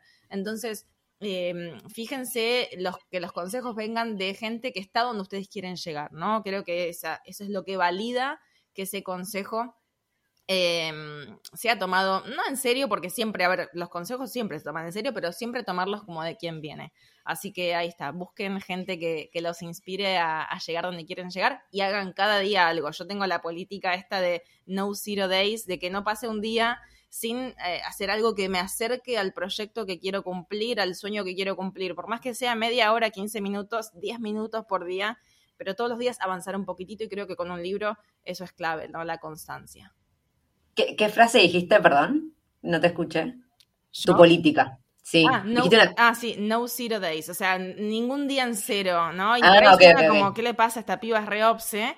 Pero les puedo asegurar que a, a, mí al menos me sirve un montón de decir, bueno, eh, hoy le dedico 10 minutos, que es lo único que tengo antes de ir a dormir, para mi, mi libro. Por ahí no estoy escribiendo nada, pero estoy pensando alguna idea, haciendo algún, no sé, boceto de alguna ilustración que ni siquiera la voy a hacer yo pero eso, ¿no? De que cada día hacer algo porque el tiempo nunca está, ¿no? Uno dice, bueno, no tengo tiempo para hacerlo. No, nunca tenemos tiempo. El tiempo hay que creárselo. Hay que crearlo, sí. Así, así que bueno. Y me re gustó lo, lo del, eh, de rodearse de gente. Eh, y hay una frase que es algo así como, nunca tomes una crítica de alguien a la que nunca le pedías un consejo. Y me parece espectacular. Eh, gracias, Dani. Ani, no, y en mi caso estaba pensando eh, que si quieren hacer un libro, que sea por las razones correctas. Y con esto me refiero, no lo hagan para ganar plata, porque es un trabajo que no van a disfrutar, lo van a padecer, es muy largo, o sea, es, no sé, me parece que hay que escribir porque uno no puede no escribir ese libro, ¿no? Tiene que salir de un lugar muy interno, como de esa necesidad de, de esto lo quiero contar por lo que sea, porque necesito que este mensaje exista. Pero no, si lo hacemos por, qué sé yo, reputación o fama o plata, me parece que hay maneras mucho más fáciles de, lograr esos objetivos que escribiendo un libro. Entonces, que, que, tampoco, que no sé, como no desidealicemos el libro. Es mucho trabajo, está bárbaro si realmente sentís esa necesidad de contar eso que querés contar pero si no, nada, disfruten la vida, hagan otras cosas, dedíquense a otras cosas más fructíferas. Salgan al sol. Sí, no escriban un libro, disfruten la vida. Así se va a llamar el podcast. Sí, le iba a poner eh, comisión de destrucción, pero voy a pensar, si sí, voy a estar entre esas dos frases. Eh, ¿Era comisión de destrucción? No. ¿Comitiva? El comité de destrucción. El comité, el comité de destrucción. Em, bueno, y ahora ya, bueno, gracias chicas, pero este es el momento chivo del podcast, así que cuenten eh, dónde las encontramos, cómo, qué están haciendo, tienen en algún momento algún proyecto que estén en este momento vendiendo, publicitando. Cuenten a la gente, por favor. Dani. Bueno, yo creo que ya les estuve contando los, dos libros que, tenemos y nos encuentran en el blog. Hay mucha información para quien quiera viajar, marcandoelpolo.com o en Instagram como arroba marcandoelpolo. Y a, mí me encuentran en, Instagram como arroba escribirme.blog. Esa es mi página dedicada a la escritura y dejo consignas de escritura, ideas, inspiración para incluir un poquito más la creatividad en el día a día. Eh, tengo un podcast que se llama Mientras no escribo, que también lo pueden escuchar en, Spotify o no sé, en otras plataformas. Y acaba de salir un libro que coescribí junto con Caro Chabate que se llama Rituales para una vida creativa, eh, que es también está pensado para incluir, tiene actividades para incluir momentos creativos en la vida cotidiana. Y bueno, ahí encuentran también, o sea, en escribirme está el enlace al resto de mis libros, así que ahí pueden ver un poco todo lo que estoy haciendo. Y mis talleres. estoy haciendo muchas cosas, pero ahora me tomo vacaciones igual, así que voy a desaparecer por un tiempo. Pero bueno, están mis talleres en talleres.escribir.me, ahí también pueden ver qué cosas tengo de journaling, de escritura creativa y etcétera. ya no sé, ya ni me acuerdo. Un poquito, sí, ya. No sé ni qué vender. Bueno, bueno, gracias chicas por estar del otro lado. No, gracias a vos por este espacio y Gracias, la invitación. Gran, gran, gran episodio el del día de hoy. La verdad que fue un honor tener estas dos mujeres pudiendo compartir su historia y todo lo que pasaron en la escritura de sus libros. La verdad que la pasé bárbaro, quedé de cama, con mi cerebro de cama, porque nada, es súper interesante hablar con gente que hace las cosas con amor, así que espero que ustedes también lo hayan súper disfrutado. Les recuerdo otra vez que las chicas están súper disponibles para, para hacer un nuevo episodio, así que cualquier duda o cosas que quieran preguntarles, eh, bueno, les pueden escribir a ellas, obvio, porque ellas también responden. Pero para un futuro episodio de podcast también estaría buenísimo eh, juntar algunas preguntitas para, para hacerle y aprovechar. Les agradezco, como siempre, que estén del otro lado y les recuerdo que cualquier sugerencia o duda o demás que me quieran decir me encuentran en las redes sociales como Titin Round the World, que siempre me olvido decirlo porque hay gente que no puedo creer todavía que hay gente que en realidad me encuentra por el podcast y no por las redes y claro, en el podcast nunca dice que soy Titin Round the World. Así que me encuentran así por mail. También me pueden encontrar por mail en historias que molestan gmail.com, esto me olvido aclararlo.